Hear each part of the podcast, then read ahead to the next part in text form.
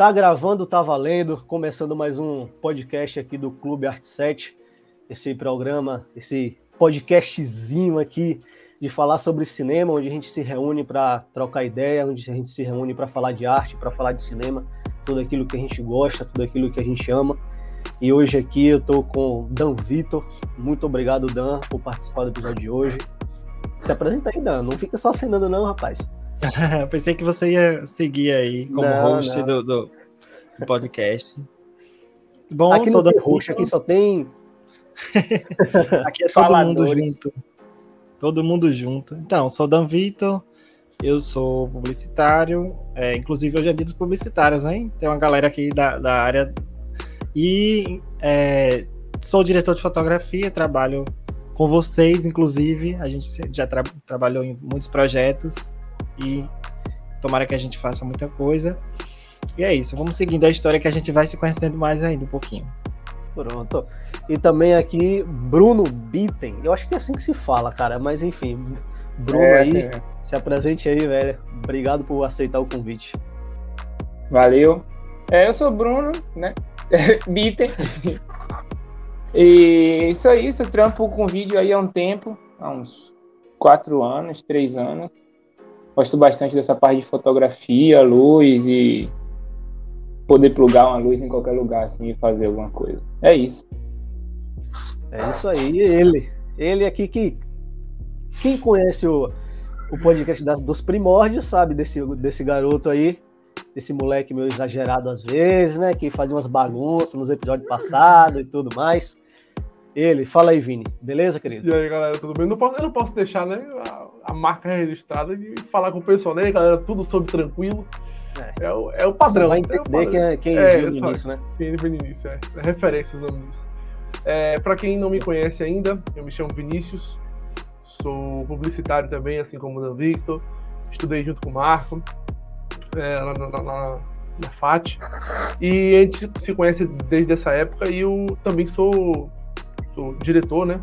Já fui diretor de fotografia também antes. Na verdade, a gente faz um pouco de tudo, né? Desde o começo a gente faz um pouco de tudo. Produtor, diretor, diretor de fotografia.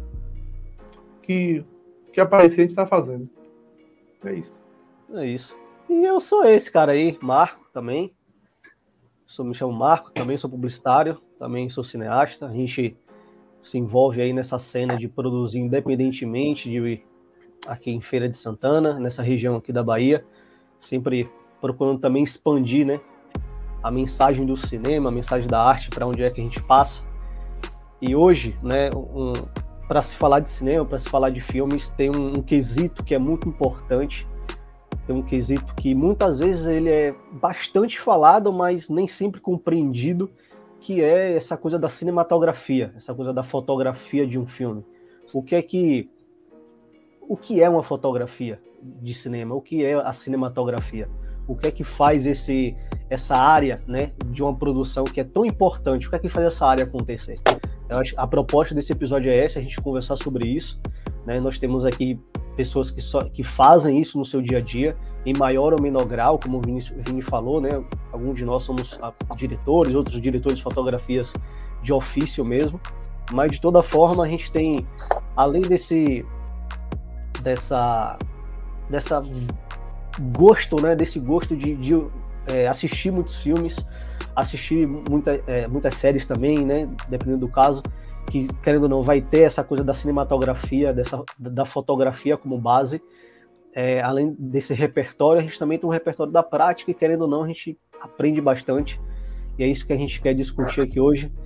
E já desde o início, eu quero soltar aqui uma pergunta aqui, que não é muito simples não, mas a gente vai tentar achar aqui o que é a fotografia cinematográfica, o que é a cinematografia. Quem é que responde primeiro aí? Sem cri-cri, por favor, gente. Quem vai, é vai, Bruno. Vai, Bruno, joga duro aí. É, já, já me jogaram aí, me puxaram aí, me empurraram nesse despenhadeiro aí, agora eu vou cair. É, rapaz, eu acho que assim, essa cinematografia que a gente fala, né? No final das contas, é muito a gente tentar com o que a gente tem, saca? Tipo assim, fazer aquela luz com o que a gente tem. Então, acho que hoje muito aqui, principalmente no nosso nosso dia a dia. Às vezes a gente não vai ter o melhor HMI para fazer, vai ter uma luz foda, uma luz grande, uma luz que você vai fazer o que você quer ali, a equipe necessária, mas você tem que tentar o melhor possível com o que você tem. Então, acho que a cinematografia, essa questão da luz, assim, a gente poder iluminar né, o local com que a gente tem. É, a cinematografia é muito para mim isso, você tentar contar com aquela luz ali, a luz que você tem, principalmente, o que você quer passar para o espectador. Né? A cinematografia, a luz, vem muito para mim nesse, nesse sentido, assim. Uma boa visão, uma boa visão. Diga aí, Dan, o que, é que tu acha? Tua visão? Bom, para mim, é, a cinematografia é um conjunto, sabe? Eu vejo muito como conjunto de tudo, assim, assim como o Bruno falou, a luz, e aí vem o conjunto também da parte narrativa estética do que a, é, o fotógrafo em si quer passar junto com aquilo. Então, eu acredito muito nessa junção, sabe? Da luz, a lente que você quer usar, a textura que ela vai te proporcionar no produto final. Então, eu vejo muito como esse conjunto, né? Um conjunto artístico. E isso não é feito por, por exemplo, uma pessoa só. Isso vale uma equipe, né? Por isso que eu falo que é um conjunto mesmo, porque são muitas cabeças até chegar aquele resultado final. É, eu sobrou para mim agora, né? Finalizar. É, assim, para mim a cinematografia ela, ela inclui tudo isso aí que o Bruno falou. Eu acho que eu, eu acho que eu aprendi muito, é, com, até com, com o próprio Dan Victor, a gente utilizar o que a gente tem, sabe? Às vezes eu ficava, quando eu, quando eu, logo quando eu comecei, eu ficava muito cabreiro ainda com algumas coisas, tipo, pô, mas não tem aquela luz, a luz certa para poder fazer e tal e tal mas a gente precisa iluminar a cena de tal jeito, mas a gente não tem essa luz, como é que a gente vai fazer? Não sei o que. Ele, Vini, calma, não precisa se agoniar, não precisa nada.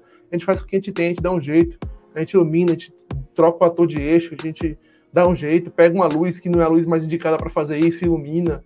Né? Se, se, se, der tudo errado, sei lá, em último caso der tudo errado, pega uma, uma, uma luz, sei lá, de um, de um refletor, como a gente já usou refletor antigo que tinha jogado em casa de luz normal, tipo, de luz fluorescente e iluminou a cena do mesmo, do mesmo jeito. Obviamente que não é a, a, a luz ideal, né? Mas dá, dá para se fazer luz, dá para se iluminar a cena com, com o que se tem. Eu acho que a, a cinematografia também ela é, é, faz, faz parte disso, né? Que o Bruno falou. A gente usar o que a gente tem, é, não se limitar pelo equipamento, tá ligado? Não se limitar pela. Por, ah, não tem uma lente, ah, não tem uma câmera, ah, não tenho. E como, como o Marco sempre me diz, né? Tipo, a estética nunca pode sobrepor a narrativa. Então, a, a narrativa ela vem primeiro e a narrativa, a, estética, ela trabalha para a narrativa. O que a narrativa pede, a estética faz, não ao contrário. Então, é basicamente isso. A cinematografia envolve tudo isso, né? Que já falou, é luz, é trabalho em equipe, como o cinema é uma arte de trabalho em equipe, é desde o cara que está pensando, desde o cara que está pensando o, o, plano, desde o diretor que falou assim, vamos fazer esse plano fechado, vamos fazer esse close, vamos fazer esse, esse plano em, em contra-plongé, juntamente com o diretor de fotografia, juntamente com um, gra, um gaffer, né, que, é, que é, no caso seria Bruno, eletricista, o cara que vai falar assim, não, como é que vai pendurar, como é que a gente vai pendurar uma lâmpada, como é que a gente vai pendurar uma luz entre num corredor da casa, sendo que não tem como pendurar, dá um jeito? É, passa por tudo isso, tipo, desde de quem está lá na, de uma ponta até a outra do trabalho.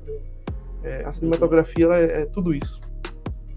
Eu gosto muito da, de um exemplo, né, de uma ilustração para definir a, a, a, fotografia, a cinematografia, como tentar enxergá-la como um olho, sabe? Eu acho que como é que a gente consegue identificar uma fotografia? Como é que a gente consegue identificar cinematografia? É, eu acho que eu sempre respondo, cara, tenta enxergar como olho. Qual é o olho que, que porque o filme ele passa uma visão, né? Então, sei lá, geralmente se se um, um filme ele, é, ele tem um ponto de vista de uma criança, você pode observar que, que a, a, maneira de posicionar a câmera sempre vai ser é, é, de, de, baixo para cima, né? Sempre buscando um ponto de vista que remeta a criança e tudo mais. Então isso tem muito a ver com o olho. É a maneira que a narrativa olha. Então a, a cinematografia, a fotografia de um filme tem muito sobre isso, né? A maneira que, que você olha para a obra e que a obra faz você enxergar, né? Porque eu acho que um, quando a gente vai né, tentar qualificar, assim, vamos assim dizer, quando você, o que é que faz uma fotografia de um filme ser ruim? Para mim é justamente quando ela não passa essa essa visão correta do de que a narrativa pede, né? De que a narrativa pede. Se, se você tem um, um, ponto narrativo no qual a, a, enfim, a estética do filme pede um que mostra a solidão de um personagem, você lota, sabe? Os espaços, você cria uma iluminação, você cria uma estética, você colore aquilo, né? Porque de certa forma também é, a cinematografia também é cor ou falta de cor, enfim, é tudo que equilibra a maneira que a gente enxerga. Se você polui aquilo, você quebra o, trato que você tinha, você quebra aquilo que aquilo que era necessário para a cena. E então, para mim a cinematografia, a fotografia ela vai passar por isso, né? Vai passar por isso, por essa por essa dinâmica de você enxergar o filme, como você enxerga o filme, né? Imageticamente se falando, tem muito a ver com a eficiência da fotografia, com a eficiência, com a eficiência da cinematografia. E isso passa muito justamente pelo, pela, pelo papel do diretor de fotografia, né? Que muita gente às vezes enxerga somente o lado, né, do diretor, daquele cara que está comandando tudo, mas o diretor de fotografia tem essa responsabilidade de, de trazer assim esse equilíbrio, né, imagético que muitas vezes é, o diretor, qualquer outro, qualquer outro membro da equipe, ele não vai conseguir. Ele vai trazer esse, esse, esse equilíbrio aí de, de manter a imagem do filme sempre coesa. Acho que o, o, papel do diretor de fotografia passa por aí. E eu quero saber de Dan já, vou abrir com Dan essa parte, de como é que tu se sente, Dan, assim, fazendo a fotografia de um filme, sabe? É, como tu se sente nessa responsabilidade e como as obras que você viu durante toda a vida te influenciam a isso. É, pois é, amigo. É, é, uma, é uma questão assim que é que quando a gente se vê na fotografia, eu até puxar um gancho de Vinícius em relação ao que ele falou, a, a luz, sabe? Que a fotografia, como tem muito a ver com a luz, mas é, é uma coisa bem difícil, assim. Bruno mesmo sabe também como, como é complicado você até simular uma luz, um aumento daquele, e você criar uma estética ali para que chegue no, no, no, formato final e junto com a câmera você, você colocar, setar a câmera né, toda para chegar naquele produto. Então acaba sendo complicado, mas é muito prazeroso. Para mim, pelo menos, é muito prazeroso, porque naquele momento ali que eu estou fazendo, inclusive, eu consigo experimentar outras coisas. Se não está funcionando para aquele filme, eu vou pegar aquela ideia, vou guardar e vou posso usar mais mais na frente. Então, assim, para mim, a fotografia, a minha direção fotografia é muito assim, experimentos. Eu costumo muito de, de, de sair, experimentar e, e, e, colocar lentes diferentes até chegar no, no, no, no, conceito que eu, que eu quero, que eu imaginei. Mas, é, em relação a, a, a, produzir em si, no momento, é muito bom quando se tem também um, um, uma junção junto com o diretor, como você falou já que o diretor de fotografia é o responsável por colocar tudo aquilo na tela, né? Porque não basta ter aquele filme lindo, aquele roteiro lindo, mas na hora que você vai colocar na tela aquilo ali, você tem uma responsabilidade, sabe? E, e isso me treme um pouco assim. Poxa, é, eu tô responsável agora por passar a visão do diretor, sabe? É, é, é aquela coisa assim, o diretor é, precisa que eu conte essa história de, dessa forma, então eu preciso pegar tanto aquela ideia dele e juntar com as, com as minhas ideias até chegar no, no, no produto final. E, tipo assim, é uma coisa que eu amo muito porque vem a questão da, da semiótica, assim. Quando a gente trata de imagem, a gente vai falar muito do significado, né? Porque aquilo que a gente está colocando na tela vai significar, como o Marco mesmo já, já citou como o Marcos já, já citou, é, em relação a ao que você quer demonstrar com o olhar. Se é uma visão de uma criança, a gente vai ter os eixos de câmera diferentes. Se é uma visão que você quer, quer trazer um personagem para um, um, um, patamar acima, se você quer colocar ele como se ele fosse um líder, uma coisa, você vai mudar os eixos da câmera. Então, é muito, é, é muito doido, muito legal fazer tudo isso, porque é, você consegue é, criar no imaginário do telespectador vários significados. E para mim isso é o que, que mais é, me motiva. Até quando eu assisto qualquer produto, qualquer filme, qualquer coisa, eu fico observando muito isso para ver o que aquele diretor de fotografia ele quis passar, para ver o que aquele diretor também quis passar é, naquela cena e ver como as coisas se encaixam. Tem muito disso, assim. E, e tem uma parada que você até falou aí sobre essa questão da experimentação. Acho que é algo que é bem senso comum em, em, muita. em nós, né? E não me botando como diretor de fotografia, mas. É, na direção a gente trata sempre de experimentar, né? Então, a gente vai botar, testar uma luz, a gente vai testar, o ator vai Sim. tentar uma vez, a direção vai falar, pau, velho, não gostei, tenta de novo. A gente vai testar. Então, eu acho que até a, a questão de cinema, de audiovisual, né, tudo isso é muita experimentação, né? É, é experimentar e testar, é usar o que tem, é testar uma vez, duas vezes. Pô, não sei se valeu, vamos testar mais uma, vamos fazer mais uma. É, é sempre essa, essa esse teste, né? Esse teste contínuo, a gente sempre está testando algo ali. Isso é muito bom, essa questão do teste, porque a gente vai, vai chegando em, em, em várias situações, assim, você vai vendo o quanto melhora, assim, quanto você vai melhorando Sim. também no, no, no, no, no trabalho, porque... E às vezes você vê até que o que você pensou antes não é exatamente o que você queria, às vezes foi uma outra coisa que você testando isso percebeu né? Então, muito desses testes ensinam a gente que às vezes o que você quer ali não é exatamente o que você precisa, né, para aquilo. É, muito disso mesmo. É, é, interessante também porque tipo pegando o gancho aí, é, so, antes de falar, né, um pouco sobre o que Marco perguntou para a dona no começo, pegando um pouco do que Dan falou sobre, sobre lente, por exemplo, equipamento, porque cinema, cinematografia também está ligada a equipamento, né? Ele fala muito sobre luz, luz, luz, luz. Mas se você não tem um bom sensor, se você não tem uma boa câmera, não necessariamente isso quer dizer que seu filme vai ser ruim, entende? Então, tipo, o, o, com relação ao que Dan falou mesmo da, da lente, que né, às vezes a gente, a gente, tem uma lente mais barata, mas que a gente testa várias lentes, a gente estuda muito, a gente testa bastante, e, e é isso. Tipo, a gente gravou o clipe mesmo, o coral, da banda Mamba Suite. É, e aí, eu falei assim, a gente tinha algumas opções de lente, né? Tinha uma 51.4, a gente tinha uma lente da Sigma, que é uma lente um pouco, um pouco melhor, a gente tinha outras opções. E aí, Davi foi testando, testando, testando, chegou que ele. Eu, eu, eu pedi duas lentezinhas da China, essas lentezinhas, 300 conto, 400 conto a lente foi. Tipo, que, ela, que na verdade é uma lente que ela foi usada antigamente, ela era, ela era de câmera de segurança. E aí o, o, o ah, pessoal pegou e é adaptou. É, acho que é Fujian. Tá 2528, né? É, é Fujian. É, acho, é Fujian. 2528. Eu acho que foi 400 reais na né, que eu comprei. Mesmo. E Dan Victor botou na, na câmera e falou: essa lente que eu quero usar.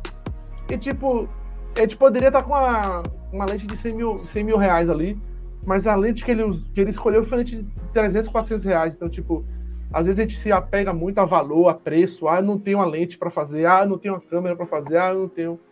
E eu, eu era um dessas pessoas. E com o tempo você, é. vai ganhando, você vai ganhando experiência, você vai vendo que não necessariamente você precisa ter tudo para poder fazer uma parada, tá ligado? Você Já que a gente... melhor câmera. Já que a gente entrou nesse assunto, então eu vou, vou até seguir falando de equipamento, se Marco permitir, falando desse assunto, porque é a parte, inclusive, que eu mais bato, assim, principalmente na produção. E, e, e Vinícius trouxe um, uma questão que foi muito legal, assim, quando a gente foi gravar esse curta, porque assim, eu escolhi uma lente que para mim era que encaixava com o que a gente queria contar na história. Mas ela também tinha umas limitações, limitações muito grandes, principalmente pelo o tamanho da lente, que era uma lente pequena, numa câmera enorme, uma câmera de cinema, e uma lente tipo muito pequena para a gente estar tá fazendo foco, a gente tá conseguir tá é, mexendo no diafragma dela. Então, assim, eu tinha uma, tive uma limitação muito grande em, em, usar ela no momento da gravação, tive certas dificuldades. Mas, assim, para mim, aquele, naquele momento, o, o que o clipe precisava era aquilo ali. E eu gostei muito do resultado. Então, assim, a gente, eu acho que na direção de fotografia a gente é muito assim, de colocar muito na balança muitas coisas, sabe? De, a lente que a gente vai usar, a gente sabe o que ela faz, a gente sabe a limitação dela, a gente sabe que às vezes ela não é uma lente recomendada para aquilo. Como no, no filme meu, Reisado, eu usei uma lente dos anos 80, que é uma lente já mecânica, uma lente antiga, já estava já com, com alguns fungos, mas eu usei aquilo ali porque para mim o filme precisava ter uma lente daquele aquele tipo. E, e, tive limitações, eu tive que adaptar a lente para minha câmera, tive que colocar um filtro na, na, lente. Mas assim, valeu a pena o resultado. Então tem muito disso assim na direção de fotografia. Às vezes que a gente quer uma coisa, às vezes não é aquela lente, às vezes é, é, é aquela lente que tem uma dificuldade, mas no final vale muito a pena. Esse, esse ponto de, né, de você se adaptar, de você buscar né, o que é melhor para o filme, que Dan falou bastante aí. Eu acho isso crucial quando a gente começa a conversar né, sobre cinematografia, sobre direção de fotografia e principalmente sobre aquilo que a gente ouve falar né, a respeito do tema, porque muitas vezes a, existe o senso comum de que fotografia, uma boa fotografia, é somente quando é bonita, quando um filme é bonito, né? Quando a obra em si é bonita e não necessariamente. Porque você tem você tem filmes que ele esteticamente você vai olhar e ele tem cores lindas, ele tem enquadramentos bonitos, ele tem, enfim, jogos de câmera, câmeras que são bastante vistosos, só que ele não serve a narrativa, né? Ele não serve muito bem a narrativa, ele não serve muito bem para o que o filme pede, né? Que o que manda no filme é o próprio filme, né? O que manda, o que manda no filme é o próprio filme. E aí eu lembro de uma frase que do Roger Dinkins, que é a lenda da fotografia, né? eu acho que todo mundo aqui admira, eu acho que impossível não, que ele fala que muitas vezes as pessoas é, confundem fotografias bonitas com boas fotografias. E é ele que está dizendo, não sou eu que não sou eu que estou falando. Porque é justamente o ponto. Você tem, você tem lá filmes que ele tem uma coloração linda. Você e nossa, nossa, isso aqui é um quadro. Mas será que ele está servindo bem a história? Será que ele está servindo bem a história? Um exemplo disso, para mim, que até ele deu uma polêmica, ele até pode ser meio polêmico aqui também com vocês, eu não sei, mas enfim. Mas ele rendeu uma polêmica na época que foi o filme em 1917, filme de Sam Mendes, que, que ele imprime um estilo de fotografia, né, extremamente vistoso e único, enfim, emulando o plano sequência, sendo, enfim, lindo de se ver. Porém, é um, foi um filme que sofreu críticas, que ele sofreu críticas porque parecia que a preocupação das, das pessoas envolvida, envolvidas com o filme era passar uma experiência técnica muito absurda, sem se preocupar tanto com o que a história estava pedindo.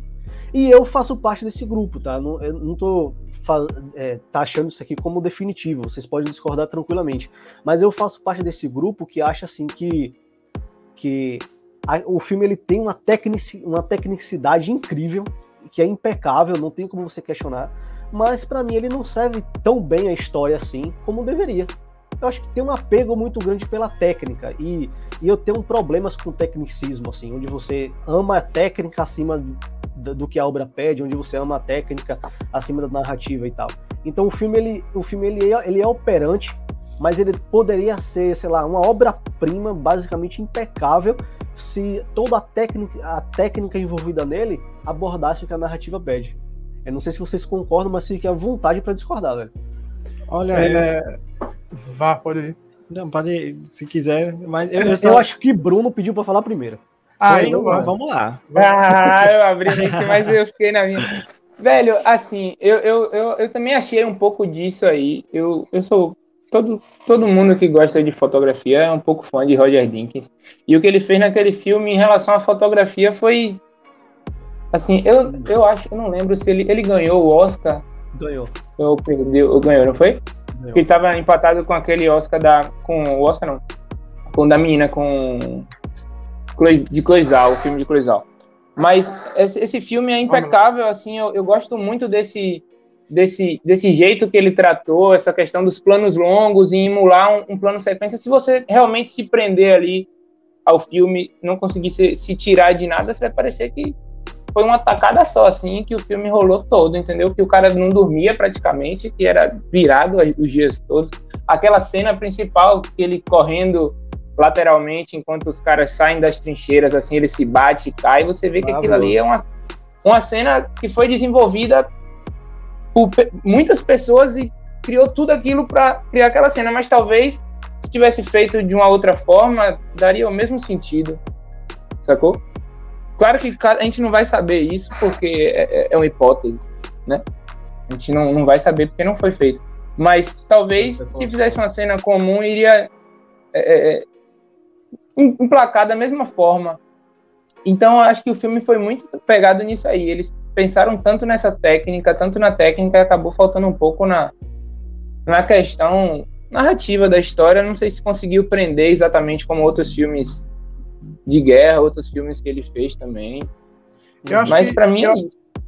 Eu acho que ele pode prender um pouco pela beleza.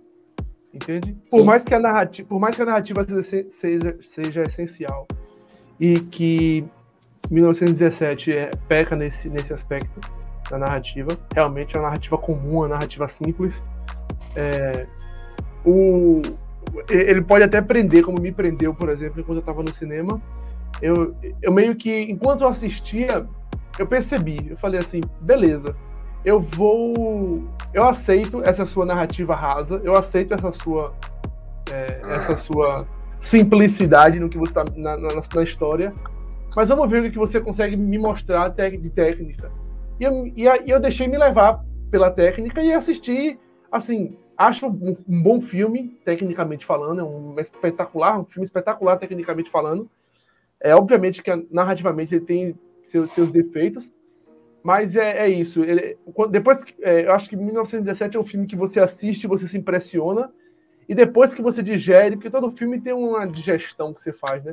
Quando você vai digerir é. o que você viu, aí você vê que realmente hum, não é isso tudo, sabe? Tipo assim, de narrativamente falando. Mas só voltando um pouco para eu não me perder aqui também, para não ficar retornando muito no assunto, Bruno falou sobre é, trazendo como gancho o que Dan falou de você fazer testes e mais testes e mais testes. Ele falou de, de botar luz, testar, a direção pode não ter gostado, o ator faz uma vez, repete, não sei o quê. Eu acho que o cinema também é isso, né? O cinema é, é, a arte da repetição. Né? Acho que o, o, cinema, a gente tem vários exemplos aí de diretores que fazem 100, 100 takes, 100 repetições do mesmo take, da mesma, da mesma, mesma cena. Então, tipo, o, o, o, cinema é isso, ele é uma arte de repetição, você fazer mais, você fazer mais. O que Dan falou, não sei se foi Dan, se foi Marco que falou, que foi para todo mundo, que quanto mais você faz, mais, melhor vai ficando, e melhor vai ficando, e melhor vai ficando. E chega uma hora, isso até aconteceu na noite de Elias, a gente tava muito tenso no começo, porque tipo, a gente não sabia como me enquadrar. Eu já ia comentar, que a gente, a gente... foi uma arte de repetição ali é mesmo. A gente chegou, era 8 da noite, 7 da noite no set, e a gente ficou de 7 da noite até uma hora da manhã, meia-noite, assim imaginando como fazer, e ia lá e testava, e o ator dava o texto, e a gente fazia, e Marco ia lá e falava com o ator como é que ele queria, e, e eu ia com o Dani tentando fazer as coisas e tal, e eu, acabou que teve uma infelicidade que, que, que Jonas, que era o cara do áudio, não pôde ir, tava com suspeita de Covid e tal, e aí eu tive que fazer o áudio, então, tipo, o Marco ficou na direção só praticamente, então, tipo, foi todo esse, teve todo esse processo, mas a gente repetiu. A gente saiu de lá umas 4, 5 horas da manhã e fui a noite toda repetindo a mesma, as mesma, a mesma cena, assim, pá, pá, as mesmas cenas. Porque como era uma, uma locação só. Mas foi bem massa. Serviu como aprendizado de pelo menos como não quebrar um gravador. é. Não, mas o, o, o, A Noite de Elias, A Noite de Elias, pra quem não, não tá entendendo nada, é um, foi um curta que nós gravamos há alguns meses. É, e que foi um, um curto assim que a gente, pela primeira vez, a gente tentou buscar uma certa técnica, né?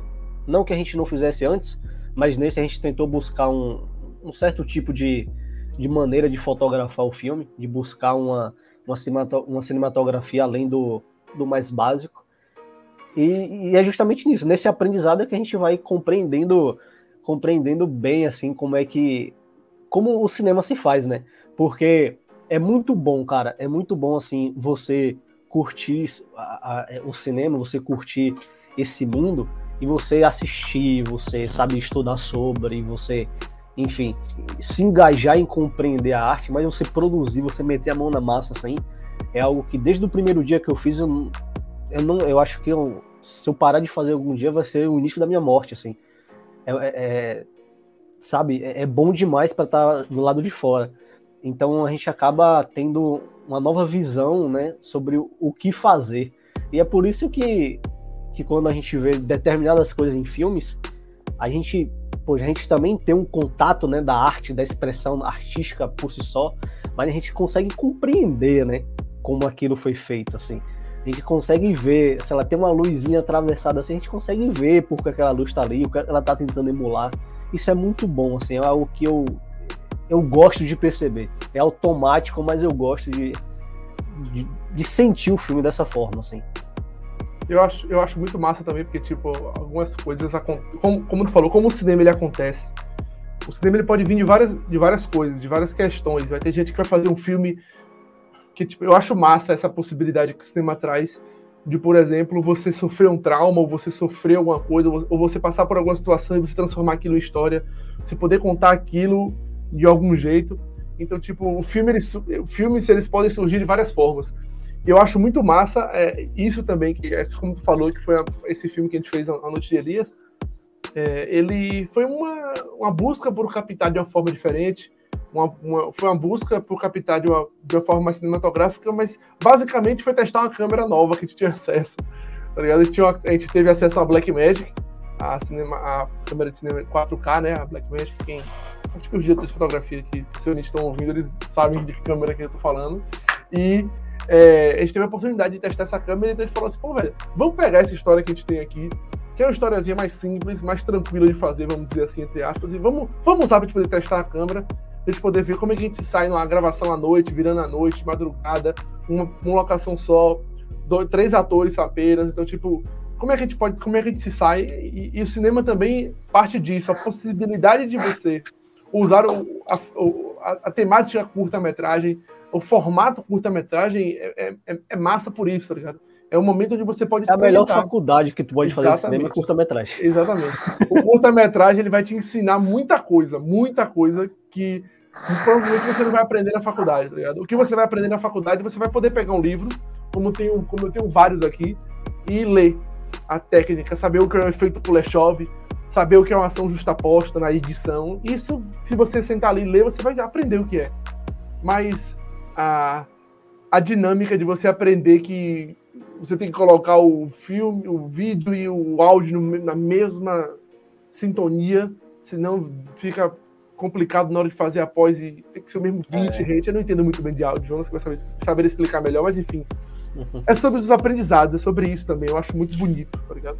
E como todo bom cineasta independente, começou do seu filmezinho feito em casa, seu filme caseiro feito com aquela câmerazinha que tem que você tem acesso e foi no teste, né? Foi no teste. Eu comecei no teste, eu comecei testando, inclusive eu comecei no audiovisual mesmo por testar, por querer tentar fazer uma coisa, reproduzir uma coisa que eu vi.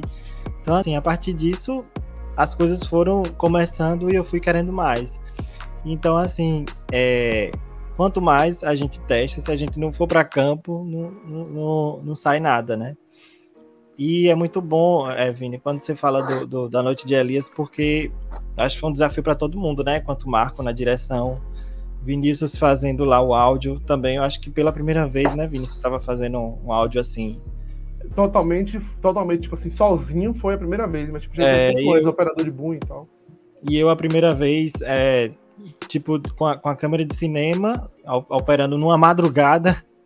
então, assim, é, fazendo luz também na madrugada. Inclusive, agradeço muito a Bruno, porque ajudou muito na, na, na iluminação. E assim, Mesmo foi massa. É, mesmo sem estar, mas, mas você, sua iluminação foi quase você lá presente. Porque um, um gráfico, um gráfico virtual. Um, um é, gráfico é moral. Um gráfico é moral.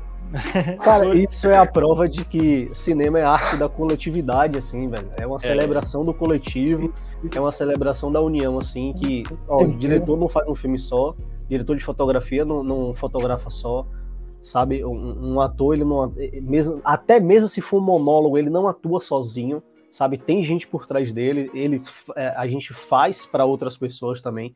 A, o cinema é a celebração dessa união, assim. Cada um aqui fez uma parada, fez, enfim, até mesmo nem estando presente, como foi o caso de Bruno, ele serviu a gente, né, com equipamento e tal. Então, enfim, é, é essa celebração, né? Essa, o cinema, ele são peças que vão sendo colocadas umas sobre as outras e forma algo que dá gosto de se ver, assim.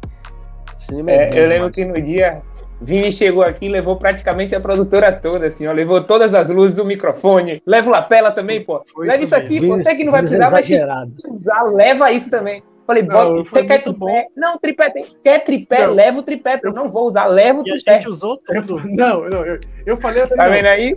Eu não vou dar esse vacilo mais uma vez, mais nunca. Se eu tô aqui dentro de uma produtora, eu tenho um milhão de equipamentos à minha disposição e o carro cabe, por que eu não vou levar? Vai Bota!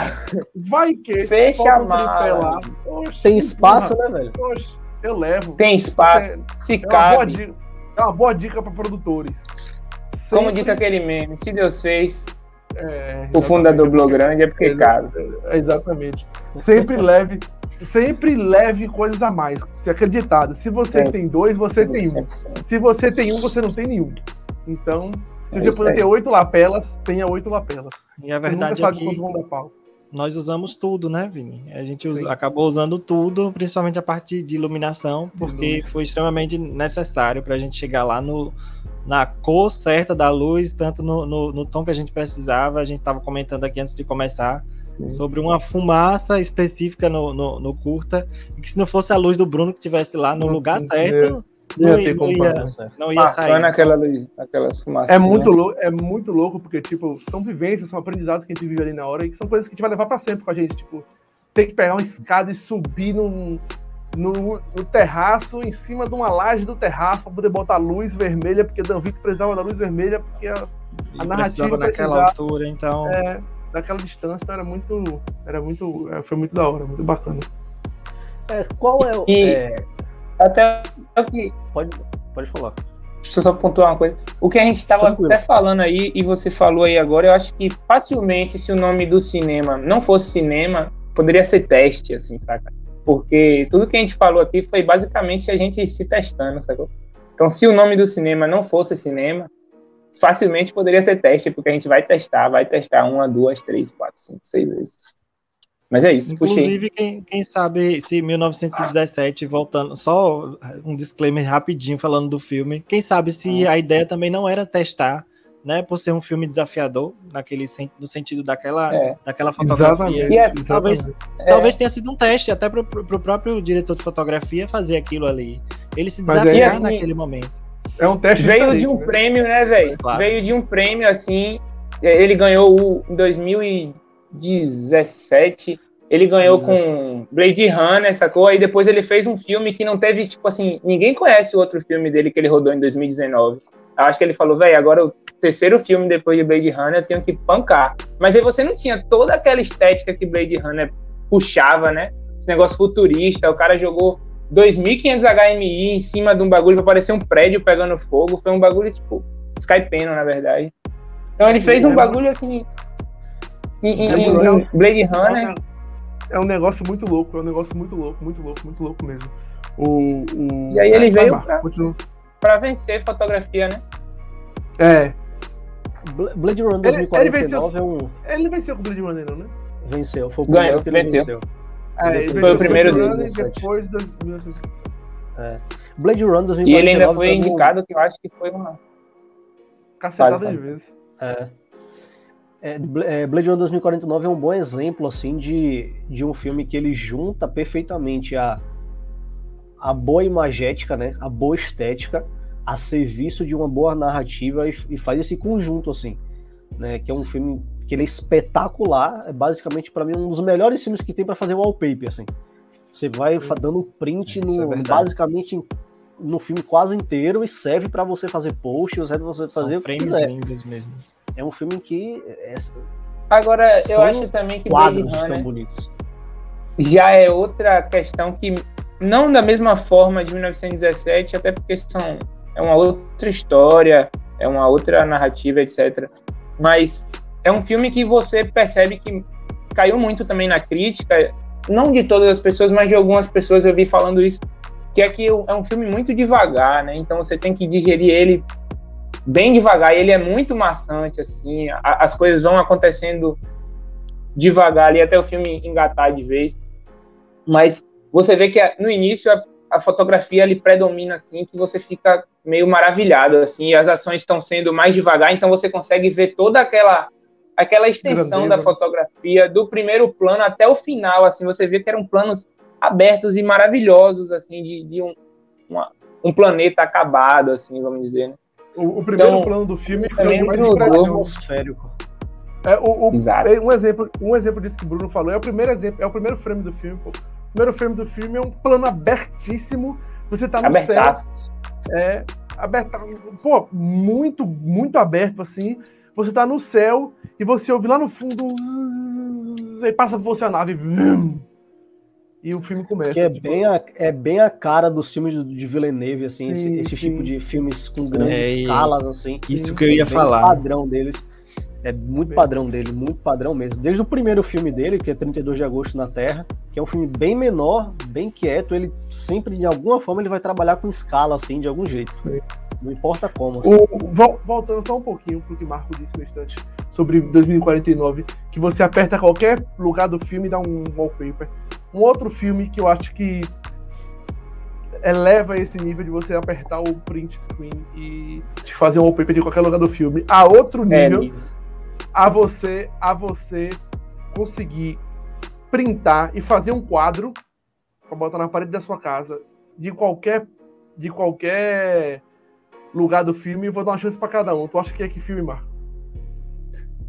Cara, eu vou eu vou colocar um filme que eu assisti, eu reassisti, na verdade, recentemente, porque esse ano eu botei como objetivo reler e ler algumas obras de Shakespeare, né? Uhum.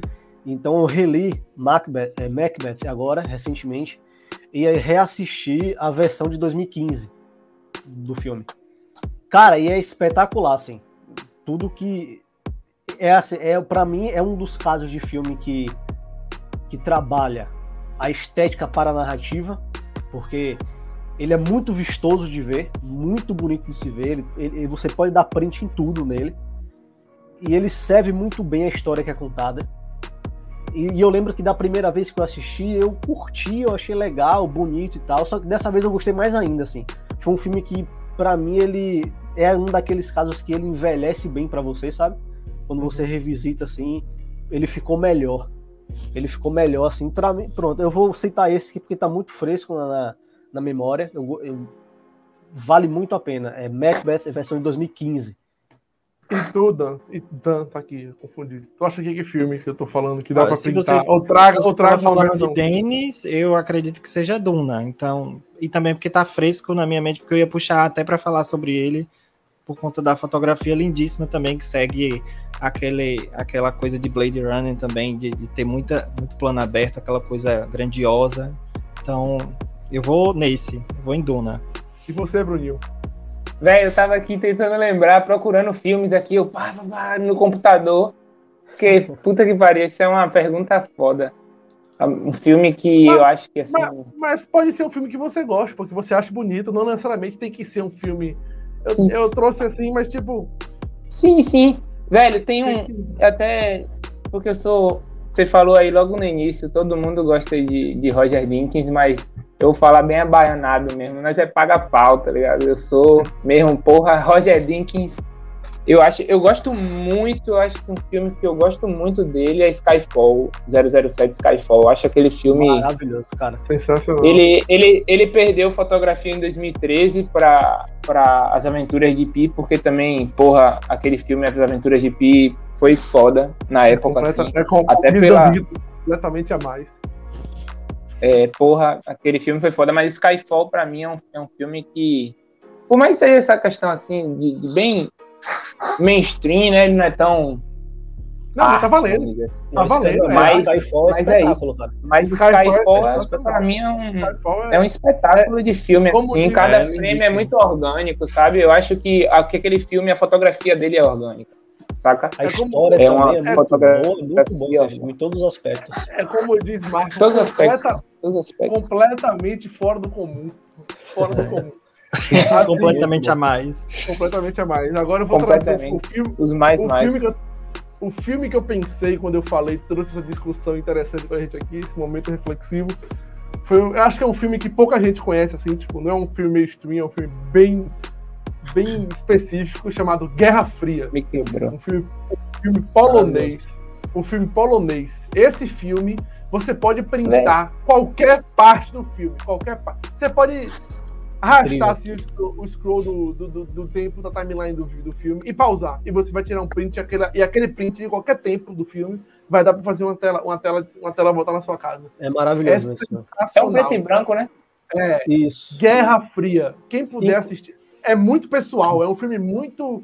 Se tu achou 007 orgânico, é... Guerra Fria vai ser um negócio. Nossa. Inclusive, o, o, o diretor o de.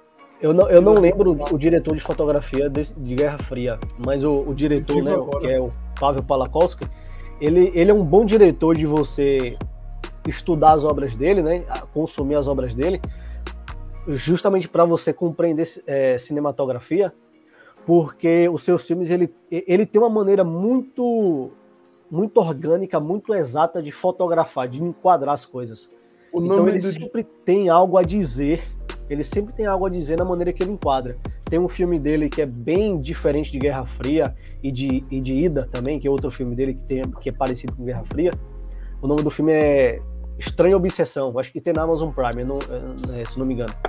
Que é um filme que ele é bem contido, é um filme que é bem interno, tem várias locações internas, ele é um filme bem. Que, enfim, ele é bem diferente, mas você observa o, o quão poderoso é a maneira que ele conduz o enquadramento, assim enquadramento sempre tem que dizer alguma coisa. Você não pode deixar o enquadramento de um filme lá falando qualquer coisa. Isso é justamente um erro de fotografia. O enquadramento ele tem que servir para alguma coisa. E, e, esse diretor ele tem essa, essa característica assim de tudo que ele enquadra é muito aproveitável para a história que você está vendo assim. Então fica a dica o, dele aí também. O Só diretor um de Guerra Fria foi Lucas Al. É isso, isso que eu ia falar. Não sei se é Luca, fala, mas... É Luca, eu acho que ele concorreu ao Oscar, mas ele perdeu. É, ele, concor ele concorreu ao Oscar em 2015, melhor fotografia por Ida.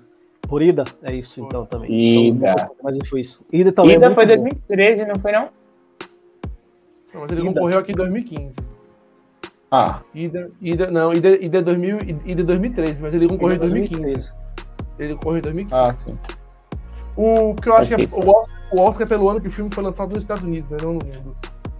É, tem essas paradas, né? Do é, isso mesmo. Inclusive, Bacurau, é, se fosse pra estar tá lá, só foi. Só, só iria, né? porque foi lançado nos Estados Unidos um ano antes, então. Sim. Todas essas questões, né? Ah. É, depende muito do. O próprio Oscar ele depende do calendário que ele mesmo estipula. Esse ano agora. É. Ele foi de março, se eu não me engano, foi de abril até 31 de dezembro para concorrer ao 2022. No caso, o filme 2021 concorrendo em 2022. Sim. Será que dá tempo da gente mandar um? Eu acho que não, já é. já é. Agora já era. Um dia, um dia a gente manda, um dia a gente manda, mas ainda não. Tomara. Gente, eu posso puxar a sardinha agora para falar de fotografia de série, porque é uma coisa que eu sou muito ligado. Eu sou muito ligado à, à, série. Vontade. E como eu sou apaixonado por, pelo formato seriado, eu tenho, eu não posso deixar de falar aqui do oh, que tá fresco na minha mente. Oh, que é. Pode falar. Não, é só, é só que eu não queria te cortar na hora que você estivesse no meio, do seu, no meio da, su, da sua fala de série.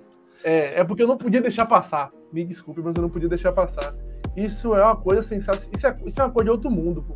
Peraí que eu vou, eu vou fazer questão de fazer isso aqui ao vivaço. De desligar a câmera e o áudio. Vou fazer ao vivaço isso. Abre aí, Marco. Libera aí, por favor. Isso é sensacional.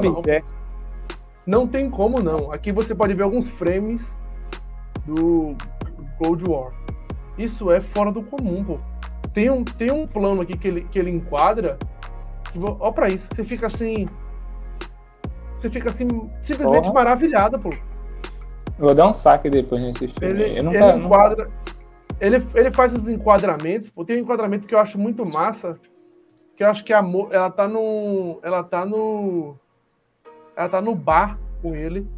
E a, e a câmera ela fica o tempo todo bem baixa. E você fica. É ó, aquela ó cena isso. ali que passou. Olha pra isso. Só que enquadramento. Isso é muito lindo. Meio. É, é, qual é o nome dele? Que enquadra as paradas bem geométricas, assim. É, aí, é essa cena. É essa cena aqui. Toma, essa, cena. essa cena é fora do comum. essa cena. Muito lindo mesmo. Muito Mano, lindo. essa cena ela fica, ele fica uns 4 minutos desse jeito que tá aí. E o pessoal levanta e sai, e fuma, e conversa, e ela fica conversando com o cara desse jeito que ela tá aí durante 4 minutos. É uma coisa fora do comum. É muito bom. É, tomara que no Parece set tenha remédio pra dor de torcicolo, viu? Porque aí doeu, pai? Ficar assim. E parece que o preto e branco deixa tudo mais bonito também, né? Sim, sim. sim. Porra. Dá um tchan, Mas né, velho? Mas vá, Dan, me desculpe, fale sobre a sua, sua, série. É, o mal de Vini. né? Tá. Fale sobre a Ele sua série. espera o momento certo para falar. tô brincando, Jogue- amigo. Jogue do. Mas é, não, eu, eu- é porque eu tô, eu tô aqui abismado porque eu assisti recentemente a, a, a primeira parte da última temporada de Ozark, que é uma série original Netflix. Delícia. É uma série assim que para mim é um exemplo riquíssimo de, de uma fotografia muito bem trabalhada, porque é uma coisa assim sensacional. Você só de, só de ouvir falar, imagine uma série sobre lavagem de dinheiro e sobre é, crimes relacionados a, a cartel de drogas e tal, mas imagine com uma fotografia como se fosse de um filme de terror ou se fosse um filme de muito suspense, sabe? Como se lhe prendesse ali num lugar é exatamente isso, assim, Ozark. Uma fotografia fria, com aquela luz muito fria, Muitos tons de azul. muitos tons de azul, e que lhe coloca, é, que lhe coloca ali numa, numa ansiedade, numa coisa assim, como se você tivesse realmente no filme de terror. É uma coisa sensacional. Eu tô muito fresco agora porque eu já, eu já assistia é, a série no período da, da, da quarentena, né? Aproveitei e assisti até a, a, a terceira temporada, e quando chegou agora a quarta, né? A nova temporada, já gravada na pandemia, eu percebi que a fotografia evoluiu muito mais do que já era muito bom, sabe? Eles conseguiram colocar é, algum, algum- alguns atores e atrizes, por exemplo, a atriz Julia Garner lá, que faz. um- um- um- é uma atriz que, que eu admiro muito, Muito ela já boa. ganhou Emmy, inclusive. Ela, quando colocam ela na tela, é uma coisa assim incrível, parece que junta tudo, sabe? Quando consegue juntar uma boa atriz, um bom roteiro e uma boa fotografia, tudo no, no- no mesmo quadro, sabe? É uma coisa assim incrível. E ó, Pra, para, para- só, rapidinho, só para a alegria de Vinícius, que começou a assistir Dark recentemente. Eu não posso deixar de falar da fotografia de Dark, que para mim Muito é outra coisa primorosa. essas séries que, que Dan citou, né, tanto Ozark quanto, quanto Dark, enfim, são bem frutos desse novo tempo para as séries de TV que começa com os streams assim que É, Porque- exatamente.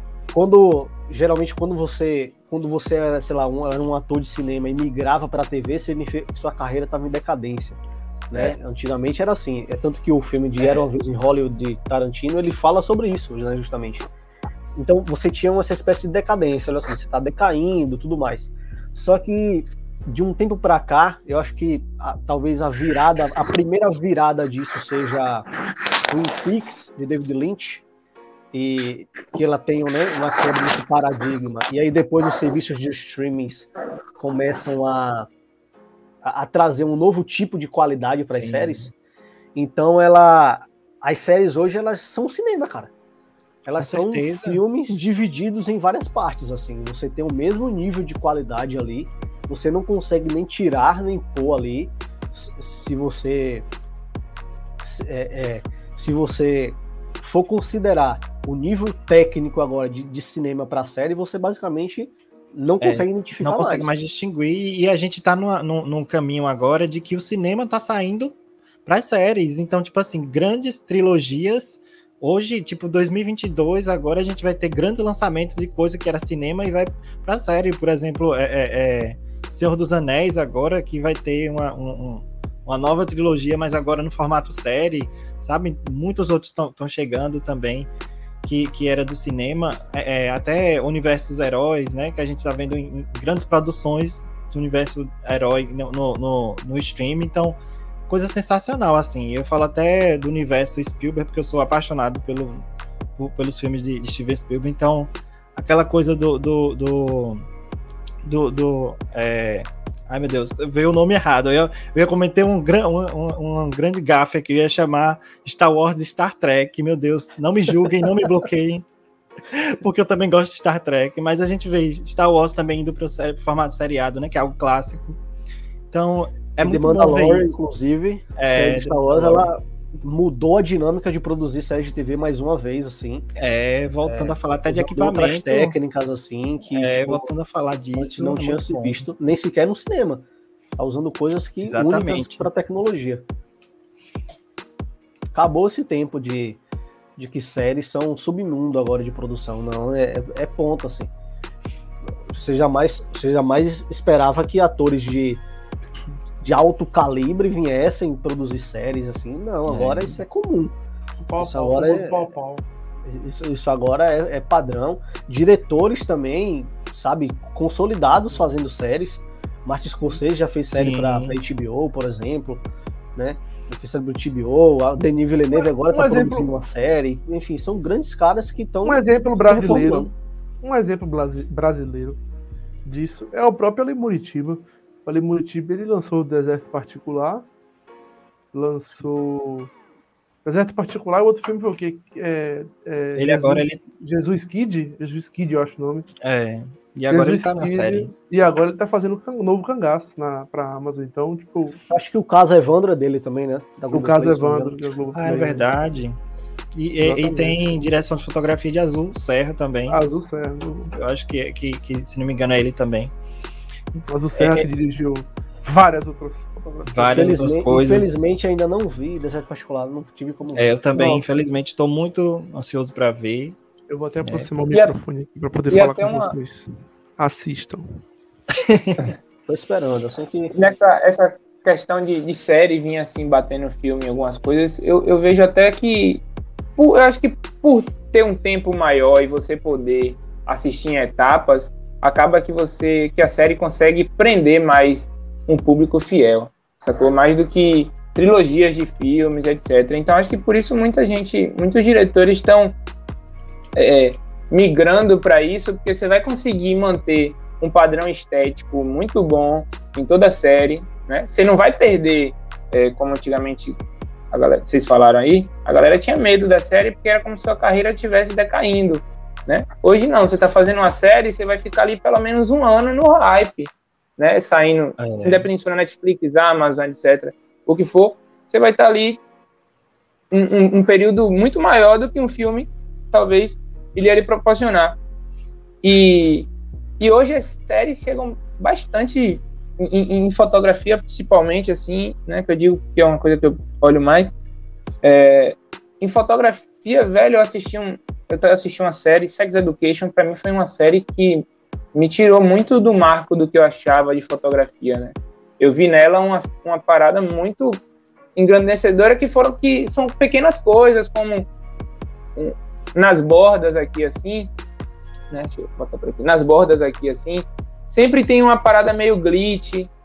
Então isso é um, tem uns parâmetros estéticos que são bem pensados, né? É, em questão de fotografia, de como usa, de, por exemplo, ele quebra todos, todos os diálogos são com o eixo quebrado. Então, o eixo não, a regra dos textos quebrado.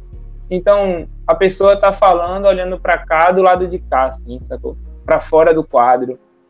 E como é algo que é bem pensado, não fica aquilo que é cansativo quando alguém erra a regra dos textos. Né? Quando erra e fica aquela parada estranha que realmente então, as regras foram feitas para ser quebradas, mas Exatamente. quebre com, fazendo certo, sacou? Pensando, sim, ideia sim. é como no local certo. É como é como Daniel Rezende fala bastante, já ouvi, ouvi ele falando bastante isso, né? Que ele adora quebrar essas regras porque ele acha que se você as regras foram feitas para ser quebradas, como você mesmo disse, e tipo, quando você quebra a regra tendo um embasamento, tendo um porquê você está quebrando aquela regra, você não está quebrando regra nenhuma, tá ligado? É. é. É bem, é bem, é, é, quase isso. E voltando um pouquinho sobre o que o Bruno falou também, com relação a filmes e séries, eu acho que o, o filme, ele tem muito isso, né? Tipo, antigamente você tinha mu muito essa questão de vou fazer um filme, vou lançar no cinema e acabou. O filme está lançado no cinema e acabou. A série, você tem, acho que o, o, poder de uma série angariar público e manter o público ele é maior justamente por isso, porque a série ela sempre foi uma coisa que você ficava mais tempo no ar. A longo tá prazo, né? É, sempre ficou é mais um tempo projeto a longo prazo. Obviamente a série ela vai ter muito mais possibilidade de angariar público do que um filme, antigamente se falando. Hoje em dia não, que os filmes são no streaming e tudo mais. E mesmo no streaming. É, mesmo assim, a série. É, e mesmo assim, acho que a série. O potencial de, de ser. Eu acho. Eu vou, vou até jogar assim mais rispidamente. Eu acho que a série é muito mais difícil de ser esquecida do que um filme, sacou? Por essa questão de você ter mais episódios. Às vezes o primeiro episódio não foi legal, mas o quinto foi muito bom. E aí as pessoas vão lembrar desse. Entendeu? No filme é mais, eu acho que é mais complicado, até por você ter só duas horas. Uhum. Vai ser difícil você lembrar daquela cena, só aquela cena que foi bom. Às vezes a gente lembra pela obra toda, né? A série tem essa questão de até por ser uma hora em cada episódio e tal. Tu lembra, Vinícius, como é que é eu conversou com você é naquela, naquele dia que a gente a gente estava falando sobre isso que alguns algumas histórias talvez não combinem para, para o cinema e que realmente precisa de uma série para poder a gente desenvolver Sim. muito bem aquele universo, sabe? Porque é, imagina você fazer Dark, um filme de Dark, não, não tem como. Imagina você fazer uma, um, um, Game of Thrones em, em, em, filme, é impossível. Então, eu, eu acho que é, que, é, que é uma questão assim de que realmente funciona para aquilo ali. O melhor de tudo, eu acho muito aleatório o fato Dan, de Dark, eu que né, que Dark, o plano dos caras era fazer um filme que tinha a ver com hackers, né? Não sei se você já ouviu falar sim, isso. A história é hackers, o início, né? E virou aquilo ali, cara. E virou é, tipo, absolutamente nada. O melhor, tu, o melhor, de tudo é quando o Dan falou assim: imagine fazer Dark, transformar Dark em um filme. Aí Marco fez. Tipo, chega perdeu o ar, chega respirou falou, nossa, imagina um filme de Dark, seria um negócio absurdo. Véi, isso aí é uma parada que é muito. tá se tornando muito. Por exemplo, em Eternos, tá ligado? Foi um filme que foi bem criticado por essa questão assim. Ele contou muito de tudo, mas não contou muito de nada. Ficou aquele negócio assim, tipo assim, quem é cada pessoa? Que aí eu acho que seria muito se engatasse, claro que é uma possibilidade, novamente, hipotética, não, a gente só vai saber se acontecer. Mas uma série de Eternos que fosse falar de cada um ali, seria muito mais. Eu assisti o filme e eu realmente achei isso. Eu falei, porra, eu só conheço um pouquinho de cada um aqui e ainda assim, ainda é meio estranho. Né? Parece que tá todo mundo. Você é como se você já soubesse todo mundo, claro que tem os quadrinhos, etc. Mas para quem tá ali no MCU, né, no, no, só na parte de audiovisual, só de filme da Marvel, eu acho que se fosse uma série, talvez seria muito melhor do que foi o filme. Se chega uma hora no, filme que pessoas, o, personagem morre ou se acidenta ou qualquer coisa, você fala, foda-se. Você não tá é. nem aí, porque tipo, você não cria ligação, relação com ninguém. Não tem ligação, sacou? É muito foda, é muito foda isso, é muito complicado. Eu tenho uma opinião impopular sobre Eternals. Vai, joga duro. Mas eu, não, mas eu não vou falar, não. Deixa isso pra depois, não, outra fala. parada assim. Não, então vamos fazer. A gente faz um outro sobre. A gente vai ter um episódio. A gente vai ter um episódio sobre a, sobre a Marvel de novo, aqui, dando uma atualizada de um que a gente já fez nas antigas. Bem mais é. pra lá, mas enfim. Aí eu falo, mas. É, não vou mais comer nada. Sim, mas voltando a Eternos, é um outro filme que tem uma fotografia muito boa. Se você vai olhar o filme, caralho, cada print, cada, cada imagem ali foi rodado. Ele, ela fez questão de rodar em várias locações físicas mesmo. Então eles foram para vários picos para rodar o mais orgânico e, e, sem efeitos possível, né? Então é um, um filme que tem uma fotografia lindíssima, mas talvez a narrativa não contou o suficiente. Mais uma Gente, vez. É, puxando um pouco para casa, me veio aqui na cabeça, ele, o Bruno tava falando, mas me veio, viajei na cabeça aqui, puxando um pouco para hum. nossa casa, para Brasil, é, para vocês, eu vou fazer uma pergunta, qual para vocês qual a melhor fotografia assim no Brasil que vocês veem? Pode ser filme, série também. Atualmente me veio agora na cabeça. Da história ou atualmente? Não, da história não. Pra vocês, assim, o que vem na cabeça, o que, porra, marcou muito esse filme aqui, a fotografia. é porque não filme. tem como você não pensar em Cidade de Deus, mano. Aquilo é, é muito é, revolucionário. É muito difícil não pensar em Cidade Cara, de Deus. Cara, aquilo é muito único, assim. Você não. Você. Cidade de Deus já tem 20 anos, eu acho. É. Mais ou menos isso. Eu acho que é. E é, as, tem gente que tenta emular a Cidade de Deus até hoje e não conseguem, velho. É. Esteticamente. 2002, velho. Tem 20 anos esse ano. 20 anos. Aí. 2002. Deixa eu te falar, ah, as pessoas não conseguem emular, assim, Cidade de Deus. Eu penso eu tenho o meu também. assim. É, é muito eu... importante. Eu... Deixa eu falar... Eu não... não, não, não me julguem, não me critiquem, mas não vejo Cidade de Deus na minha cabeça. É... Na minha cabeça não, dois filmes. Cidade de Deus, eu falei Cidade de Deus aqui, mas não, é não o seja necessariamente o meu favorito, tá? Ah, ah tá. sim, não. Eu tô falando assim. Mas é o do Brasil, eu... sim. É porque o do Brasil. É porque assim, é muito importante a níveis, a níveis mundiais. De Deus é estudado, gente. É sim, muito é, colossal. É histórico, é, não. Aquele Isso é filme é verdade. ali foi.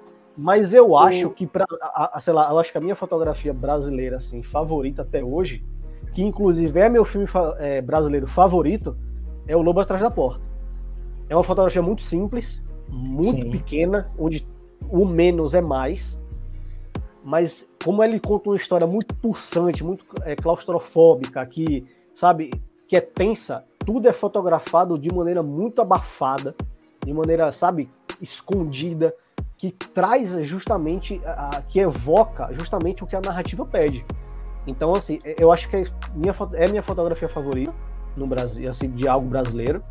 E justamente é meu filme favorito brasileiro, é o Lobo da Porta. Eu, eu acho que eu acho que não veio é, é, Cidade de Deus de primeira na minha cabeça, não por Sim. nada. Sei da importância, sei do quão foda é. é. Só que veio dois filmes na minha cabeça. Primeiro veio, não, não necessariamente são os meus filmes favoritos, nem os que eu mais gosto, mas são os que veio primeiro na minha mente. Que foi Bim, primeiro veio Boi Neon. E... Porra, Boi Neon, você pegou agora, caralho. E, de, Boa e, de, e depois, e depois é, Bingo, Rei das Manhãs. Veio esses dois. Mas primeiro, assim, pá, Boi Neon na minha cabeça. Primeiro, primeiro ah, que eu pensei é. foi Boi Neon. É, é Mas eu acho que. Ô, oh, foi Boi... mal, vai lá. Vai lá, Bruno, é porque eu não tava vendo aqui não, na é, tela. É, é, mas eu acho que, assim, o Cidade de Deus também se tornou muito marco da gente, porque Boi Neon é um filme muito bom, a fotografia é foda. Tem muitos outros filmes que tem uma fotografia muito foda, mas eu acho que também eu, eu, eu iria com o marco aí de Cidade de Deus, mas por conta de, de ser um marco da, da gente, sabe? É um filme que, como ele falou, é estudado, é um filme que foi é. revolucionário, que você vê a favela mostrada como é, tá ligado? No o, o, você vê dentro da quebrada mesmo, muitos filmes era pela galera, porque até porque naquela época e antes cinema sempre foi uma, uma arte de, de rico, né, velho? Pra você rodar um filme, película até hoje é caro pra caralho pra você rodar. Então, você entrar na favela não era assim fácil. E aí ele entrou na quebrada, ele mostrou a realidade, numa fotografia, numa direção, numa história muito boa. É um arco uma, que não conta só com essa questão fotográfica, entendeu? Uma montagem muito boa. É como tem, um, tem uma parede lá na O2, né? Eu, ninguém aqui foi, mas todo mundo já deve ter visto.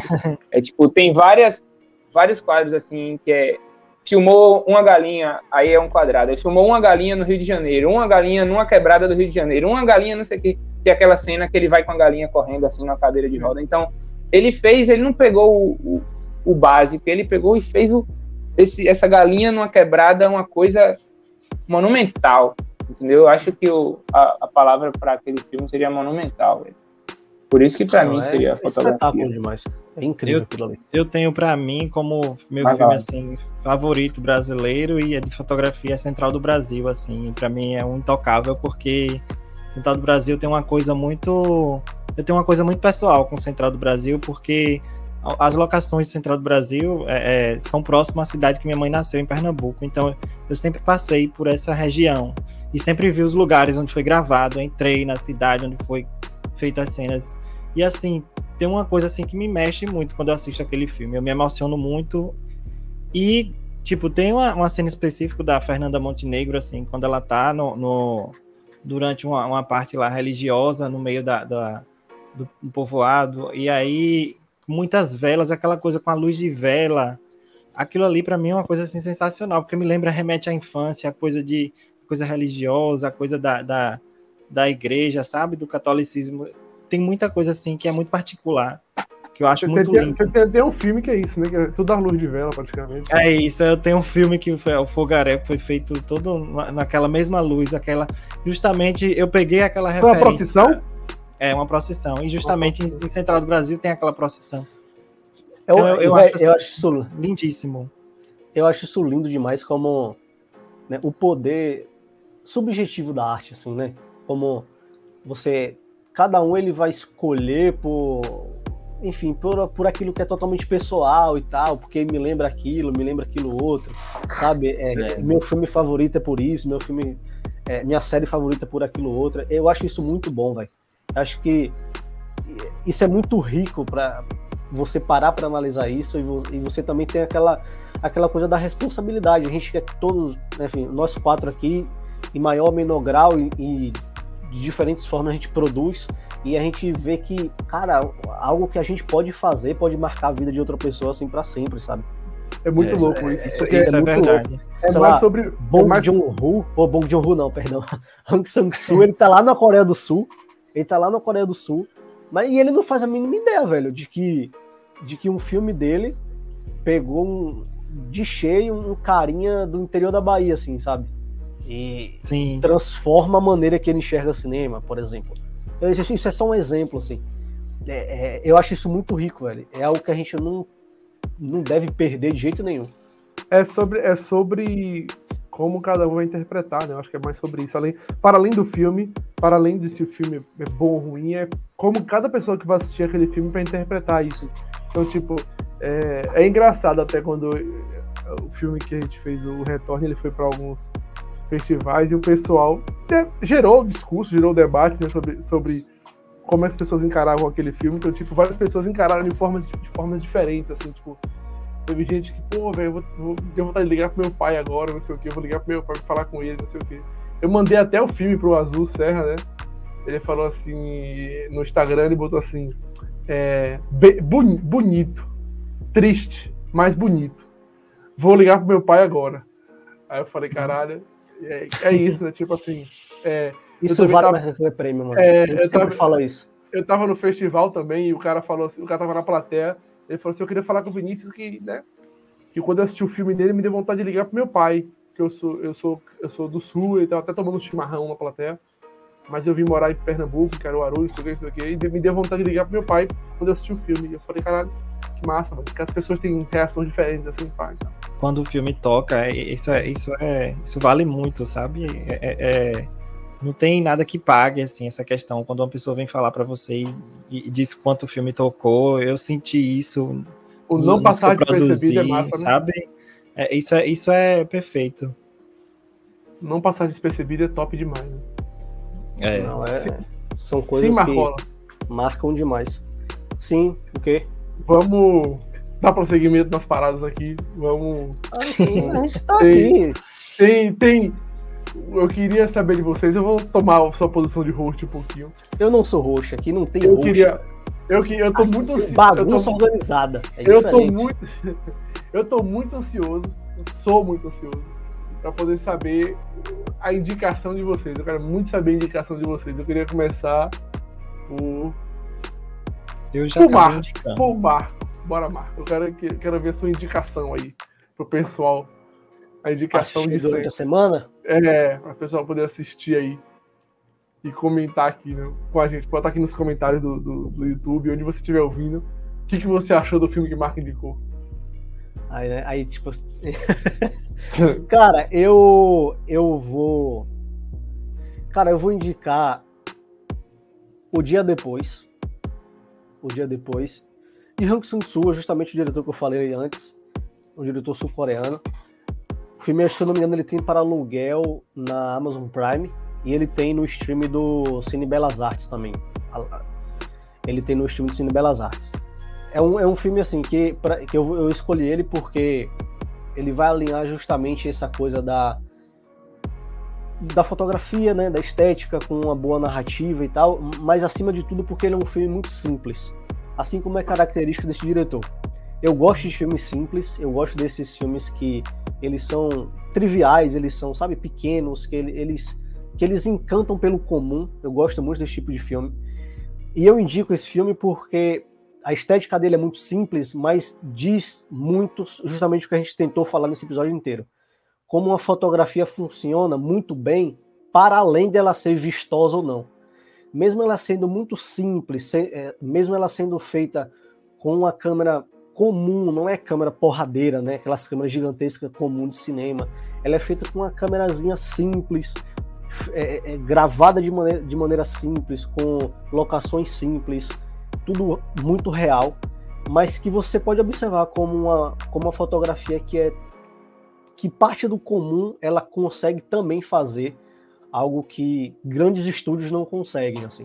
Então fica a minha dica justamente por esse alinhamento entre uma, uma boa história uma boa narrativa, uma boa, uma boa história uma boa fotografia de maneira comum e simples. Vamos, Bruno. O dia, o dia após. O dia depois. O dia, o dia depois. Tem no Torrent também, quem quiser baixar. A gente não indica baixar lá em Torrent. É... Mas, Mas se você, quiser baixar. Indicou, agora já era, tipo, tá ligado? Por isso se. Tá se por acaso alguma distribuidora nos vê, mano, já acaba metade das chances da gente conseguir alguma coisa. Mas tudo pois bem. É. Por Mas isso bem. que eu falei só no chat. Assim, ó, ó, baixem no torrent. Até eles quererem patrocinar a gente. Depois, aí vocês falam de baixar, entendeu? vai, vai. É, vai lá, Bruno. Véi, eu vou, eu vou, eu vou numa série. Eu vou numa série que eu tô assistindo agora. Que. Porra, eu, eu gostei muito do jeito que a direção de arte e a fotografia foram feitas assim, né? É, e a, a edição de efeitos pós também, que é como vender drogas online rápido. Né? É, é uma droga, é uma, é uma droga de uma série. É uma série da Netflix. né? E, porra, eu acho que ele, ele, ela consegue, assim, você vê a história. Não vou dar muito spoiler, mas, tipo, são dois nerds que vendem, abrem o maior cartel de drogas da Alemanha, que é um país também da Bahia, mas você vendia para todo mundo do país de uma forma que estava ali na internet. Você clicava, mas ninguém conseguia acessar para saber quem era, né? Mas é isso, é uma série que eu acho que ele, como o Sex Education também que eu citei, de ter essas, esses pequenos pontos, né, que, que eu gostei bastante, ele tem isso aí, tem essa inovação, né, ele é, você vê que é um, um filme que inova, você vê que tem pop-ups de tipo, quando ele entra no Instagram ou numa conversa, aparece um pop-upzinho assim no canto, em algo assim. Eu gostei muito dessa interatividade que a gente dificilmente vê no cinema, por às vezes os diretores serem aqueles caras que é mais travado a, a, novas ao novo, né? Mas é isso, é uma série que eu indico é, como vender drogas online rápido. Já ouvi falar, mas não achei ainda. Eu também ouvi, é, ouvi falar nela, mas ainda não, não, não cheguei a assistir. É legalzinha. Vou colocar na minha é lista. Legalzinha. Vamos mudando jogador. Eu? Oh. Ah, eu, vou, Agora... eu vou indicar duas, porque assim, um é, um é série e outra é minissérie. Então, assim, com série eu já falei, por estar tá fresco, Ozark é, é, me conquistou, sabe? Essa Boa coisa da, da, E, inclusive, até para falar de técnica de fotografia, é, Ozark agora, nessa última temporada, eles estão com uma, uma coisa bem diferenciada, que é deixar os atores livres, assim, no, no set, no cenário, longe, e eles estão usando muito tele, sabe? Aquela lente com, com muito mais distância e as coisas vão acontecendo. As coisas vão acontecendo e a câmera só acompanha o que está ali acontecendo. E às vezes tem muito portrait, que é aquela coisa muito rosto. Eu acho isso sensacional, assim, da, da, da série. Muito, plan, muita, muito plano sequência. E eu fico apaixonado quando eu vejo plano sequência bem feito, que não é aquele plano sequência estilo 1917, que é aquela coisa louca. Então, assim, eu falo louca, não me julguem, eu falo louca no sentido que é muito absurdo aquilo ali. Eu entendi, eu entendi, eu entendi. Em tempo real. Mas... Igual aqueles. Aqueles planos sequência que a gente vinha no vídeo, assim, que é um cara que. Acho que quando você bota assim, plano sequência no YouTube, e se botar em inglês, vai parecer que é um cara que ele faz um puta plano sequência no colégio, assim, a galera dançando Enorme, e roda e é. sobe e desce elevador. Aí o cara fala assim. Estilo musical, né? Precisava disso tudo, velho. É. Podia ter então, ficado assim, aqui, mas. É isso, vai lá. Lala Land, Lala Land me lembrou muito. Isso, um musical, né? Então é isso, ó. Sério, eu fico com Ozark. Recomendo a vocês assistirem muito, não só pela fotografia, mas pelo, pelo um roteiro muito bem feito. Ozark é uma verdadeira bola de neve, né? E fico com minissérie Made, que é também original Netflix, que significa faxineira, que é uma série mais muito, mas muito bem é, sensível, sabe? Muito sensível. É sobre uma faxineira que ela começa, na verdade, é, é uma moça jovem que ela começa, ela vira uma faxineira para poder cuidar da filha. Ela tá no, no, logo numa separação com o, o namorado, namorido, né? E por ter um relacionamento abusivo, ela começa a virar faxineira e vai conhecendo várias histórias e várias casas que ela vai fazer faxina, né? Por ser uma diarista. Então, assim, e ela vê a vida dela se complicar, tanto por questão de um, de um, relacionamento abusivo, dela ter que cuidar da filha dela pequenininha sozinha, a mãe dela tem problemas psicológicos. Não tô dando spoiler, porque isso é, é, é uma série, assim, muito sensível mesmo. E a fotografia acompanha essa sensibilidade da história, por ser um drama, mas um drama ao mesmo tempo com muito tom de humor, porque a personagem ela não se deixa bater nunca pelo que está acontecendo com ela. Então, eu achei isso perfeito, assim. Recomendo vocês assistirem. É bem pequenininha a minissérie. Rapidinho, fecha. Então, eu vou agora fazer as minhas indicações. Eu também vou indicar dois, dois filmes. Sou um cara dos filmes, não sou muito um cara das séries. Como o David já disse aí. Eu vou indicar, primeiro, Guerra Fria, que eu já falei aqui. Eu acho que até já, já devo ter indicado ele nos últimos episódios lá atrás, ano passado, quando a gente, quando a gente fazia. É, e Guerra Fria, por ser um filme muito bem fotografado, com enquadramentos muito, muito esteticamente, um filme maravilhoso. É, é um filme meio lento para muita gente, assim, mais devagar mesmo, mas ele é esteticamente é um filme muito lindo. E um outro filme que eu vou indicar é um filme mais novo, Bom Comportamento, Good, A Good Time, que é um filme que a primeira vez que eu, quando eu assisti eu me senti muito muito preso porque o filme fala sobre isso, né, sobre o irmão do cara, não é o spoiler isso aqui também, é, na sinopse do filme tem isso. É um, um cara que vai preso e, ele, e, o irmão quer saltar o, o, o irmão dele, que está preso. E, e, e, o filme ele passa muito bem. No, nos primeiros cinco minutos de filme, você se sente como um, um, cara que vai ser preso, você se sente como um cara que está preso, como um cara que está trancado, que está fechado através dos planos. E, e o que Marco falou de que o plano ele fala alguma coisa sempre, o enquadramento ele tem que falar alguma coisa sempre, não pode ser jogado ao léu. Faz muito sentido quando você assiste é, a Good Time, em português, Bom Comportamento. É, é, o, o, Guerra Fria tem para aluguel na Amazon, se eu não me engano. E o Bom Comportamento eu tenho em DVD, porque eu gosto, mas eu acho que tem Amazon, na Amazon também. Mas você não empresta os DVDs. Né? É, mas eu não empresto, assim. Se quem quiser, eu posso upar, também não posso não, não posso não, que a distribuidora não deixa, mas enfim. É, procurem, procurem, aluguem, assinem os streamings. Quem procura acha. É, dica. Quem, não precisa falar onde, né? Só fala assim, ó, procura. É, é. quem entendeu, Agora, entendeu, ó, o nome é esse. Vocês estão querendo é. levar strike do YouTube, né? Então. É. Pelo amor de Deus, não, são... coloca, não coloca Guerra Fria filme completo no YouTube. Não coloca porque você não vai achar. Vai é. ver até colorido, velho. É, vai ter lá colorido que os caras botam pra. É. Mas são boas indicações, cara. São boas indicações aqui de maneira geral. Aí dá pra pessoa passar semaninha aí tendo boas. Boas experiências. Boas experiências aí. Boas experiências. É e, e, o bom é que foram coisas diversas, assim, né? Uhum. Séries que são diferentes. Porra, é verdade. Filmes que são diferentes. Sim. Eu acho que isso é bom, né? Mostra também o repertório diferente que a gente tem, ou seja, Sim. repertórios diferentes trazem coisas diferentes, experiências diferentes, isso é bom. E vamos encerrar, né? Esse episódio. Foi é, bom sim. até aqui. Obrigado a todo mundo que viu até aqui.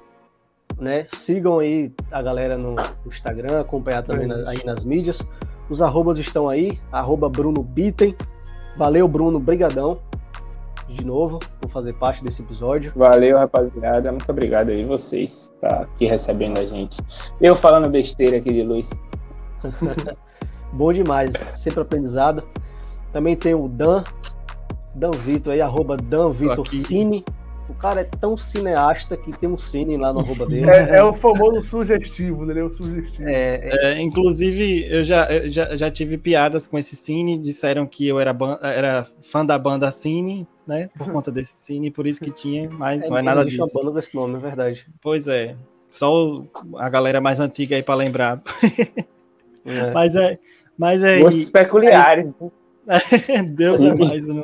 Sim, é, é, é, cinema, cinema mesmo, cinema do audiovisual. Graças e muito obrigado pela oportunidade de estar aqui, muito obrigado mesmo, porque é sempre bom estar conversando com vocês sobre isso e aprendendo, né? Outros, eu tô aqui, é, eu estava aqui aprendendo, outros. inclusive várias indicações massas, coisas que eu não conhecia e que é sempre bom estar no repertório. A gente fica muito preso, né, na, naquilo que a gente gosta e é muito bom quando a gente sai do, do que a gente costuma e começa a ver com outros olhos, né? Isso é muito bom. Muito obrigado pela oportunidade e vamos lá. Valeu, Dan. E também Vini. Valeu, Vini. Arroba Obrigado. Vinícius Rios. Vini sempre gosta de estar tá publicando lá no Instagram dele coisa de bastidores. Sim, eu de, gosto. De... Se você gosta de Essas ver make, aí. É, se você gosta de ver make-off de filme, se você gosta de ver bastidores, me segue. Tem, todo dia eu posto umas coisinhas lá. Assim. Gosto bastante. Sou bem. É bom. Estou é, ansioso é, já para ver. Né? É o famoso. Make-off é o... review. Fazer, fazer, igual, fazer igual o Casimiro. Me pega. Me pega de um jeito diferente. E eu compartilho. Ah, mas eu até esqueci de falar que Bruno também produz sempre conteúdo no Instagram dele. Desculpa, Bruno. Isso é verdade. Os conteúdos do Bruno são sensacionais. bons também. Só tem fã aqui de Bruno porque realmente é muito bom. Ele explica. Se você tem, Agora não faça como eu, que consumia os conteúdos de Bruno e de seguir ele. Tem que seguir. Eu, eu era um vacilão. Siga e curtam o conteúdo, tá? Aí também tem. O mais importante é assistir e entender. Se é, entendeu, assistir, é, tá valendo. O, o, é, cada vez buscar mais aprendizado. E também não vamos deixar de fazer o jabá do pessoal aqui, né, Marco? Temos aqui o nosso amigo Bruno com a, com a Recreio Filmes, né? Quem quiser, é. quem quiser Toma. seguir também, fica à vontade. Aqui em cima de mim um tem o nosso amigo. Sem. Ah, lá, ó, lá, o Recreio Filmes, tá vendo? Sem ah, nenhum fim. Não, sem, sem nenhum. É, sem nenhum. É, a direção de arte aqui que mandou é, eu vir essa caneca. É, Nada, não entendi. Vou até falar aqui, por favor, estagiário, tira isso aqui, troca aqui uma pela ah, Aqui em cima nós temos Dan Victor com a extinta Calango Filmes e agora Candeiro Filmes. Agora é Candeiro Filmes que está sendo reativada agora 2022. Reativada. Vamos fazer muita coisa juntos, parcerias aí, viu, que está vindo a caminho.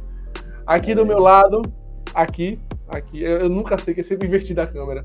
Aqui está Marquinho, dono, sócio proprietário da Ticuna Filmes. Ah, quem tá. quiser. Ó, Junto com o Vinícius, a gente tem essa produtora aí, é, tá a Ticuna Filmes, que é, que é o, o nosso selo, né? Para tudo nosso... que a gente produz, para tudo que a gente. As nossas loucuras. Na, as nossas é, loucuras a que a gente botar aí no mundo. A gente usa a Ticuna como selo, sempre também em parceria, né? Enfim. Vocês podem acompanhar lá. Mandar jobs também, porque é bom pra e gente. Eu, eu né? amo de montão essa Ticuna Filmes. Porque... Aí, tá vendo? E é isso daí. Esse o meu arroba também tá aí, Marco é. Rocha. Eu não, eu não faço muito, eu mais sumo do que apareço. Oh, quando eu, eu falo sobre um cinema lá também. Deixa eu falar um negócio aqui. Marquinho aqui. Ele fez uns dois conteúdos aí muito massa sobre cinema, onde ele abordou de forma muito pessoal. O... Verdade. Você up. chegou no ponto, viu? Vamos cobrar, vamos cobrá-lo agora. Muito bom. E Será que eu vou continuar fazendo, Matheus? Muito bons conteúdos. Só eu me arrepiei vocês... assistindo aquele, aquele vídeo. Só resta vocês irem lá no Instagram dele e cobrar. E ele também tem canal no YouTube. Eu não sei o nome, Olha é o mesmo canal, canal de YouTube. Keep é away. Não, é das antigas, não façam isso, não procurem. Não, não procurem. procurem, esqueçam. Vamos botar um pi na edição. É, bota um pizinho aí, não, não pode é. não. Mas é, é isso, vamos prolongar mais não. Obrigado a é todo isso. mundo que ouviu. Muito obrigado. Aqui. Todo mundo que até assistiu. A próxima. Todo mundo que assistiu também, porque agora tem essa, essa, essa parte vis, é, visual aí no Instagram, audiovisual no Instagram. Mas é isso, gente. Obrigado por todo. No YouTube, no, no YouTube. YouTube. Perdão, no YouTube. A gente tá falando todo de Instagram aqui que eu me confundi. É. Enfim, obrigado a todo mundo que ouviu até aqui. Valeu, galera, pela tchau, participação. Tchau, tchau. Até a próxima e bons filmes, gente.